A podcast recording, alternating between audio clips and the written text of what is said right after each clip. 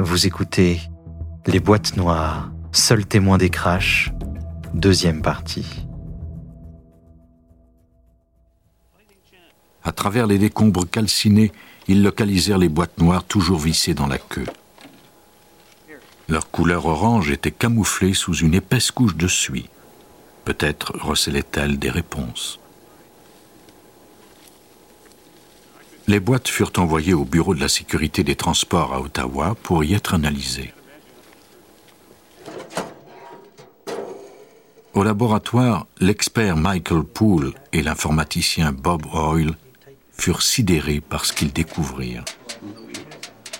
L'enregistreur de données de vol aurait dû être un appareil électronique qui enregistrait les fonctions mécaniques de l'avion sur un ruban magnétique ou un microprocesseur. La boîte noire qu'ils découvrirent à la place était un modèle datant de 1951, modèle interdit depuis longtemps dans plusieurs pays. Plutôt qu'un circuit électronique, la boîte était équipée d'un stylet qui gravait l'information sur un rouleau d'aluminium. L'enregistreur de données de vol de cet avion était un vieux modèle. C'était un appareil avec une feuille d'aluminium sur laquelle étaient inscrits cinq paramètres, et l'un des plus importants ne fonctionnait pas. Nous n'avions donc que 4 paramètres, alors qu'aujourd'hui, dans les avions modernes, nous en avons 5 à 600 par seconde. La différence était énorme. Nous disposions donc d'un enregistreur de données de vol très limité. La résolution de la formation sur cet enregistreur était également pauvre, et il était très difficile d'en extraire l'information.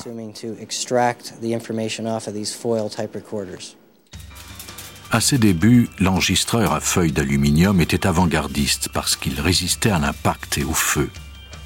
Maintenant, sa mécanique primitive mettait en péril l'aboutissement de l'enquête.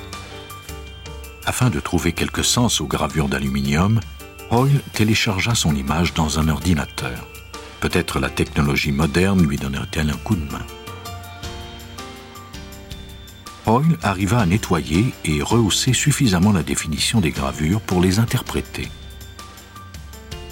L'enregistreur de données démontrait que l'avion avait foncé droit dans les arbres à près de 100 km/h.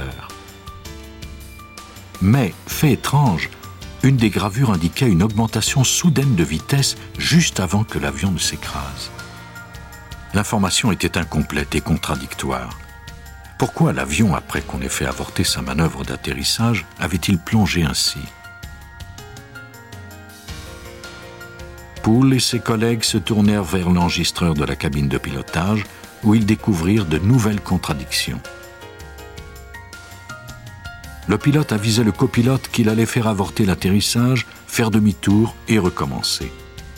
Sur le ruban, en bruit de fond, les moteurs tournaient à plein régime qui était logique puisqu'il remontait.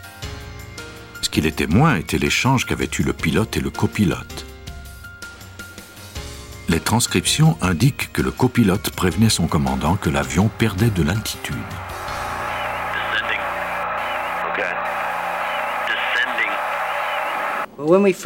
À l'écoute de l'enregistrement, c'était intriguant parce que les pilotes avaient raté leur approche et ils amorçaient un demi-tour. Michael Poole, expert en boîte noire. On pouvait entendre le bruit des moteurs augmenter. Ils remontaient leur train, leur volet. Ils commençaient à remonter et on ne sait pour quelle raison, l'avion est passé d'une montée à une descente et s'est écrasé rapidement. C'était donc fort étrange. Et nous nous sommes concentrés là-dessus. Pourquoi cet avion était-il passé d'une ascension à une descente pour s'écraser ainsi?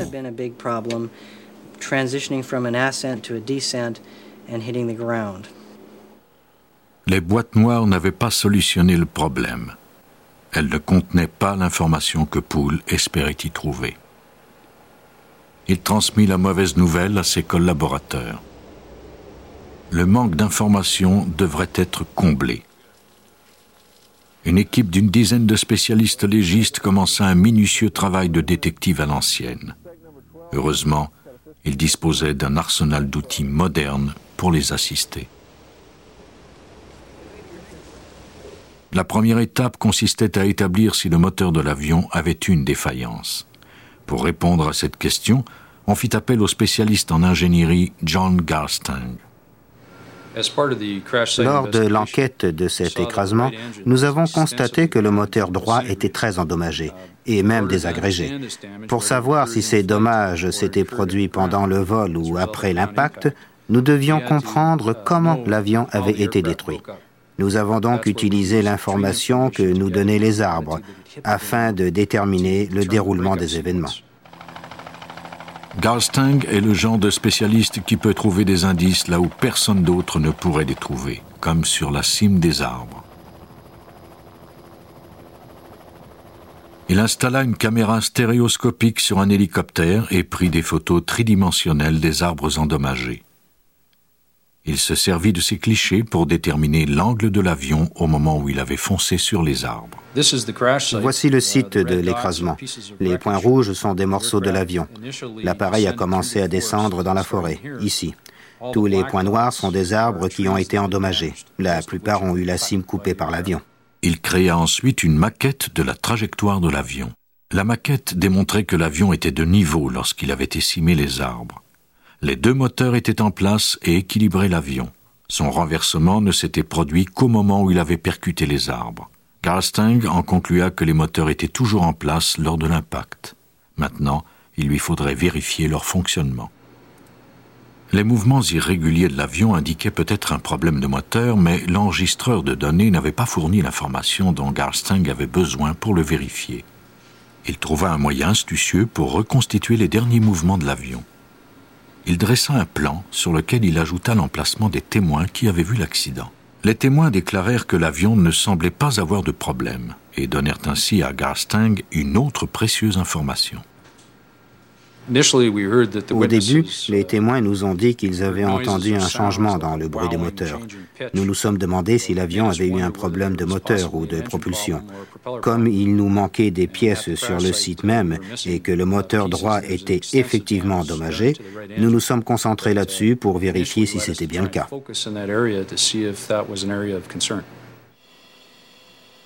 L'écrasement des petits avions est souvent lié à des ennuis de moteur.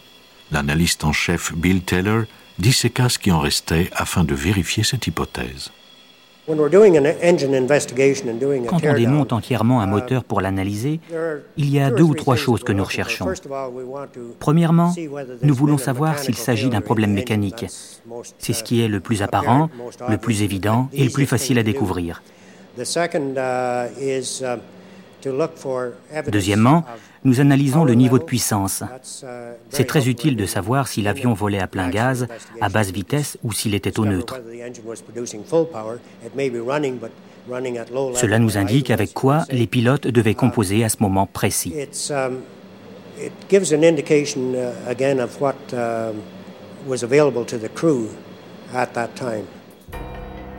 Si les moteurs étaient à plein régime au moment de l'accident, les pièces rotatives qui se trouvaient à l'intérieur porteraient forcément des marques. Les profondes marques laissées par les pièces rotatives indiquaient effectivement que les moteurs fonctionnaient à plein régime. La grande quantité de terre et de débris à l'intérieur le confirmait. Taylor en conclut qu'il fonctionnait parfaitement et que le bruit discontinu entendu par les témoins correspondait probablement au soubresaut de l'avion sur un terrain inégal. Il devrait chercher ses réponses ailleurs. Il vérifia le train d'atterrissage, mais ce dernier fonctionnait parfaitement lui aussi. Il était complètement rétracté lors de l'écrasement, ce qui était en accord avec la manœuvre d'atterrissage avortée. Jusqu'ici, l'avion semblait en parfait état de marche. Il n'y avait pas d'autres indices. Les enquêteurs étaient coincés. Le pilote avait-il une raison qui l'avait poussé à atterrir rapidement et à prendre de tels risques? Manquait-il de carburant? Garstang se servit de photographie à l'infrarouge pour le vérifier. Sur une photographie conventionnelle, le carburant se confond aux ombres, mais le film infrarouge le fait ressortir sous forme de taches noires. Les données obtenues sur le poids et l'équilibre nous ont donné une bonne idée de la quantité d'essence qui restait. John Garstang, spécialiste en ingénierie. Cela a été confirmé par la photographie à infrarouge.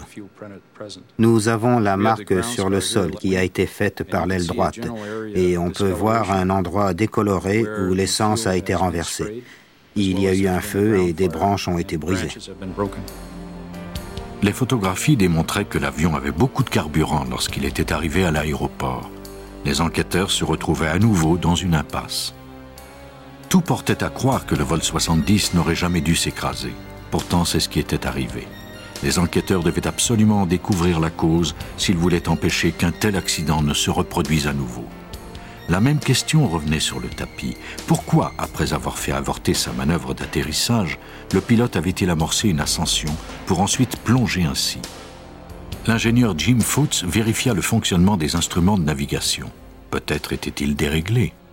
Nous analysons les instruments, d'abord les cadrans, puis les mécanismes internes, parce que tous les enregistreurs de données de vol n'enregistrent pas tous les paramètres. Nous pouvons donc analyser les surfaces des cadrans et analyser les coups donnés par l'aiguille, les dommages au train d'atterrissage, et ils nous indiqueront ce qui se passait lors de l'impact.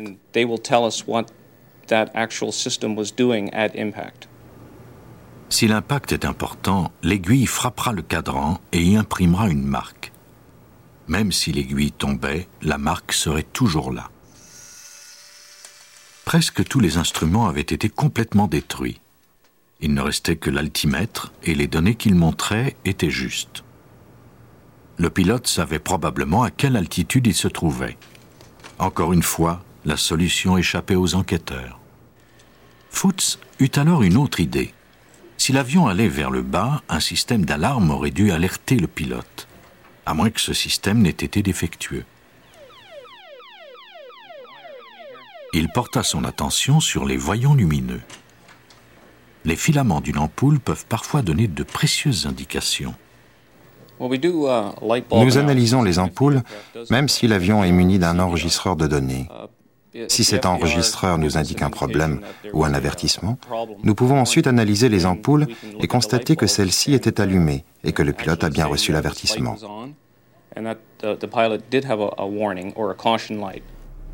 Une ampoule qui éclate lorsqu'elle est allumée réagit différemment d'une ampoule éteinte il est très facile pour l'œil averti de constater la différence. Nous analysons les filaments des ampoules. Nous regardons s'ils sont déformés. Le filament est déroulé complètement, ce qui indique qu'il était chaud ou allumé quand il a subi l'impact, contrairement à l'ampoule qui était éteinte ou froide lors de l'impact et dont le filament n'aura qu'une petite marque. Foots découvrit qu'aucun des 37 voyants lumineux réchappés du vol 70 n'était allumé. Mais cela ne signifiait pas nécessairement que tout fonctionnait parfaitement. Les enquêteurs retournèrent à l'analyse de la position de l'avion à la recherche de nouveaux indices. Après sa manœuvre d'atterrissage avortée, le nez de l'avion était-il trop relevé? Si la position de l'avion est trop verticale, l'air ne glisse plus facilement sur les ailes l'avion s'arrête et s'écrase. Pour découvrir si l'avion du vol 70 avait décroché, les enquêteurs devaient prendre la place du pilote. Quoi qu'il fût arrivé au vol 70 de la Skylink, les pilotes n'avaient pas eu d'avertissement. Les analystes devaient maintenant tenter de reconstituer l'accident. Il est reconnu que le système d'empêchement de décrochage sur ce type d'avion est impitoyable. Il ne donne pas d'avertissement clair avant le décrochage. À basse altitude, le laps de temps entre le décrochage et l'écrasement, entre la vie et la mort, n'est qu'une question de secondes. Pour découvrir si le moteur ou l'angle de l'avion avait pu causer un décrochage, les chercheurs devaient reconstituer ces derniers moments. Pour ce faire, ils utiliseraient un simulateur de vol. Ils y téléchargèrent toutes les données dont ils disposaient ainsi que les commandes données par le pilote lors de l'enregistrement. Le simulateur combinerait ces indices et recréerait approximativement la position de l'avion. Nous connaissions l'altitude et la vitesse de l'avion au début de l'approche ratée. Roger Elliott, enquêteur en chef du crash. Nous savions aussi qu'ils avaient augmenté la puissance lors de la rétractation du train d'atterrissage et des volets. Nous pouvions donc nous installer dans le simulateur, utiliser les paramètres de l'enregistreur de données et le faire voler selon ces facteurs afin de déterminer quelle était l'inclinaison de l'appareil.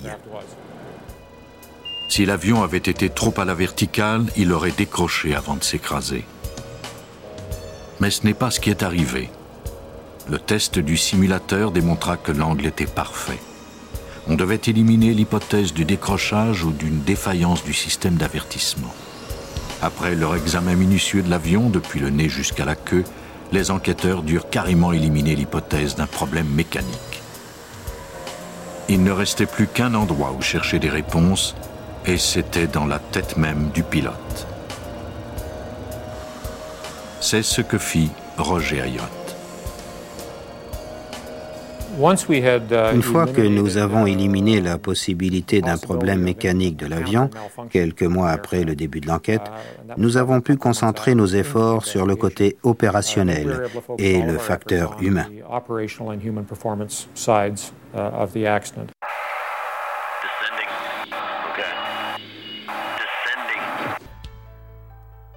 Le pilote du vol 70 était-il désorienté à cause de la brume? Pour se représenter ce qu'il avait vécu, Mike Poole réunit toutes les données et créa une version animée du vol. En parallèle, il créa un avion illusoire qui représentait la perception du pilote. Voici l'ordre des faits pendant l'approche ratée. Michael Poole, expert en boîte noire. Il demande que soit remonté le train d'atterrissage. Le train est sélectionné. Il demande qu'on remonte les volets et le copilote ne les remonte qu'à demi. Aveuglé par la brume, incapable de voir la piste d'atterrissage, le pilote cherche des points de repère par son hublot. Il est si occupé à s'orienter qu'il néglige de regarder ses cadrans ou de tenir compte des inquiétudes de son copilote. Nous croyons qu'il ajustait ses manettes. Il n'était peut-être pas familier avec son indicateur d'horizon. Il était dans la brume, un peu perdu quant à savoir où se trouvait la piste. Était-elle à droite? Était-elle à gauche? Tous ces facteurs ont pu le distraire de la tâche de surveiller ses instruments. L'animation confirma que le pilote avait bel et bien confondu le haut et le bas. Cette confusion s'appelle une illusion somatographique. Elle se produit lorsque les pilotes sont privés de repères visuels et doivent se fier à leur instinct. Le corps humain ne peut distinguer la différence entre une force dans l'estomac qui pousse contre un fauteuil à cause de la pression lors de l'accélération, par exemple, et l'effet de gravité qui nous cale au siège lorsqu'on décolle.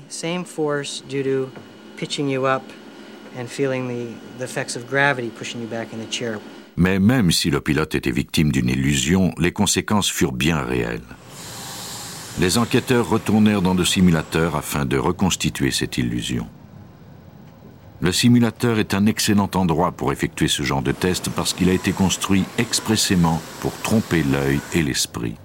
Un simulateur de vol est situé dans un édifice, donc de toute évidence, on n'atterrit pas réellement sur une piste. Mais c'est pourtant exactement ce qu'on ressent. Pour obtenir cet effet, le simulateur renverse votre dos dans le fauteuil et vous ressentez la force de gravité. Vous avez la sensation d'accélérer sur la piste. Le simulateur joue également avec vos sens, en maintenant un horizon stable devant vous. Vos yeux voient que l'horizon est de niveau, et c'est ce qu'on appelle une illusion somatographique. Roger Ayotte embarqua à bord du faux vol 70. On avait téléchargé toutes les données et la ligne d'horizon avait été supprimée. Il ressentait exactement ce que le pilote avait ressenti, mais volait en concordance avec les règlements de vol aux instruments, c'est-à-dire en se basant entièrement sur ses instruments de bord pour connaître la position de son avion par rapport au sol. Voici la même approche, mais en concordance avec les règles de vol aux instruments. Comme vous pouvez le voir, nous ne disposons d'aucune référence visuelle à l'extérieur du cockpit. Sans l'apport d'aucun repère visuel, Ayotte était incapable de sentir s'il allait vers le haut ou vers le bas, mais les appareils lui indiquaient qu'il fonçait droit vers le sol. Le vol simulé prouvait que le pilote avait bel et bien été victime d'une illusion. On peut voler en se fiant à son instinct, mais jusqu'à un certain point, et lorsque tout va bien. Roger Ayotte, enquêteur en chef du crash. Cela se fait souvent. Mais lorsqu'on doit se fier uniquement à ces outils de navigation parce qu'on est dans un nuage ou dans la brume, nous ne disposons pas des repères visuels habituels. Les forces de la physique peuvent parfois jouer des tours à l'esprit. C'est l'oreille interne qui régit l'équilibre et nous indique comment nous tenir. mais elles travaillent de pair avec les yeux. Il est extrêmement difficile de contrer l'instinct qu'a l'homme de se fier à sa vision, mais grâce à sa volonté, le pilote doit rester fidèle à ses instruments et dominer son corps avec son esprit. Malheureusement, le pilote du vol 70 n'était pas conscient de ce danger. Un réseau du système complexe est indispensable pour faire voler un avion et une suite de circonstances sont nécessaires pour le faire s'écraser. Ainsi, dans les cas de Roseland en Indiana et Terrace en Colombie-Britannique, plusieurs facteurs ont contribué à l'écrasement de l'avion, tuant passagers et équipages. À bord de ces avions se trouvaient les indispensables boîtes noires. Grâce à l'ingéniosité humaine, ces témoins indestructibles aident à diagnostiquer faiblesses mécaniques et erreurs humaines. Les boîtes noires survivent aux écrasements et contribuent ainsi à sauver des vies.